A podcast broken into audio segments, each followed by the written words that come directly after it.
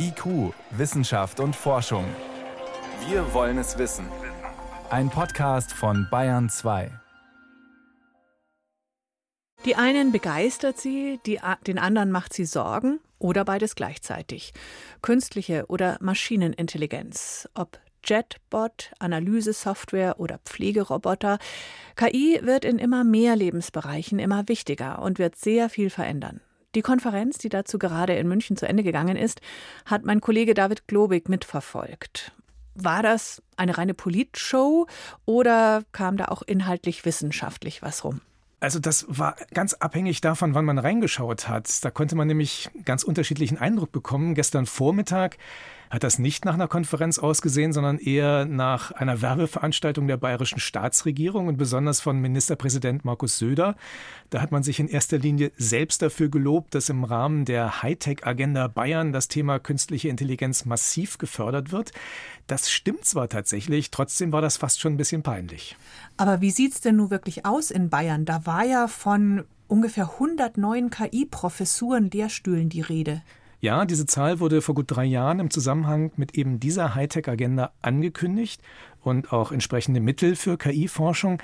Einen großen Teil dieser Stellen hat man inzwischen besetzt, beziehungsweise die Berufungen sind angenommen worden. Aber die Forschung fängt ja hier in Bayern nicht bei Null an. Das konnte man auch heute bei den Vortragenden sehen. Die kamen überwiegend von bayerischen Hochschulen beziehungsweise aus Forschungseinrichtungen in Bayern wobei aber auch ein paar internationale Gäste einen Einblick in ihre Forschung rund um künstliche Intelligenz gegeben haben. Und was davon waren für dich jetzt die wirklich spannenden Themen? Naja, also dass künstliche Intelligenz bei autonomen Fahrzeugen eine Rolle spielt und eine wichtigere Rolle noch spielen wird, das erwartet man ja eigentlich schon fast. Aber ich fand dann doch interessant, dass man in diesem Zusammenhang auch mit Videos von Multikoptern arbeitet, die den Verkehr von oben betrachten. Also zum Beispiel in einem Kreisverkehr. Die Frage, um die es dabei geht, ist, wie fahren denn eigentlich Menschen in einem Kreisverkehr? Also nicht, wie fährt ein spezieller Autofahrer oder eine spezielle Autofahrerin, sondern allgemein um damit dann entsprechende Modelle für das Verhalten entwickeln zu können. Modelle, die dann wiederum wichtig werden, wenn es darum geht, dass autonome Fahrzeuge und konventionelle, also mit einem Menschen hinter dem Steuer, dass die gemeinsam im Verkehr unterwegs sind. Ein Bild, das man bei KI nach wie vor im Kopf hat, sind wirklich Roboter, so ähnlich wie in den Science-Fiction-Filmen. Sind die mittlerweile nah an der Realität dran? Nein, also davon ist man noch ein gutes Stück entfernt von dem, was die Roboter im Film können. Aber KI sorgt jetzt schon dafür, dass ein Roboter seine Umgebung erkennen kann, dass er Objekte, die er sieht, einordnen kann. Also dass er entscheiden kann, Mann, Frau, dass er vielleicht sogar Kleidungsdetails erkennt, dass er sein Verhalten entsprechend anpasst das ist wichtig, wenn so ein Roboter nicht irgendwo fest montiert in einer Fabrik steht, sondern zum Beispiel Menschen unterstützt, die unterwegs technische Anlagen warten sollen. Und die Roboter können dabei auch schon von uns Menschen lernen, indem sie beobachten, wie wir zum Beispiel ein Teil montieren. Dank künstlicher Intelligenz macht der Roboter das nicht nur stur nach, sondern der erkennt das Prinzip dahinter. Also wenn ich zum Beispiel eine Flasche aufschraube, dann erkennt er, wie ich ganz grundsätzlich an dieses Problem herangehe. Wie öffne ich eine Flasche? Und dann kann er das nicht nur auf eine Flasche, die genauso aussieht und genau dieselbe Größe hat, übertragen, sondern auch auf Flaschen, die völlig anders geformt sind. Daran arbeitet man übrigens auch in Bayern. Angeblich dringt KI sozusagen in fast alle Lebensbereiche vor. Wo überall wird die uns begegnen? Also nach den vielen Beispielen auf der Konferenz gehe ich davon aus, dass es nur ganz, ganz wenige Bereiche geben wird, in denen KI gar keine Rolle spielen wird. Ein Vortragender hat es relativ allgemein formuliert. In den nächsten zehn Jahren wird KI unter anderem die Art und Weise umkrempeln, wie wir Wissenschaft betreiben.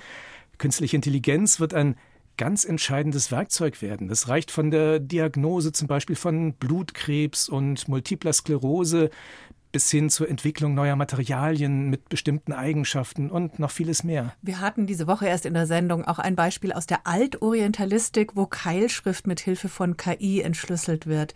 Ähm, interessant ist natürlich, schauen die Forscher auch selber kritisch auf ihre eigene Forschung?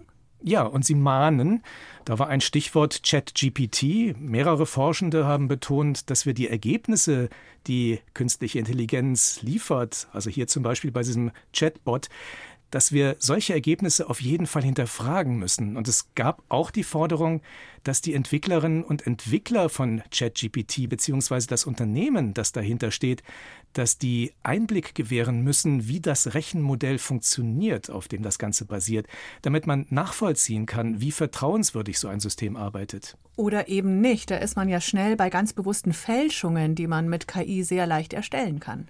Genau, da spricht man von sogenannten Deepfakes, Systeme, die auf KI basieren, die können Videos erstellen, in denen das Aussehen und das Sprechen, also die Sprachmelodie einer Person überzeugend nachgeahmt wird. Und zwar so gut, dass sich viele täuschen lassen. Als Beispiel haben sie Angela Merkel gezeigt, die ein absolutes Nonsensgedicht vorträgt. Mhm. Aber glücklicherweise kann man wiederum KI-Systeme nutzen, um solche Fälschungen zu entlarven. Allerdings ist das Ganze wieder einmal so eine Art Rüstungswettlauf. Also man kann die KI-Systeme für die Fälschungen wiederum mit den Ergebnissen füttern, die die Systeme liefern, die sie eigentlich erkennen sollen.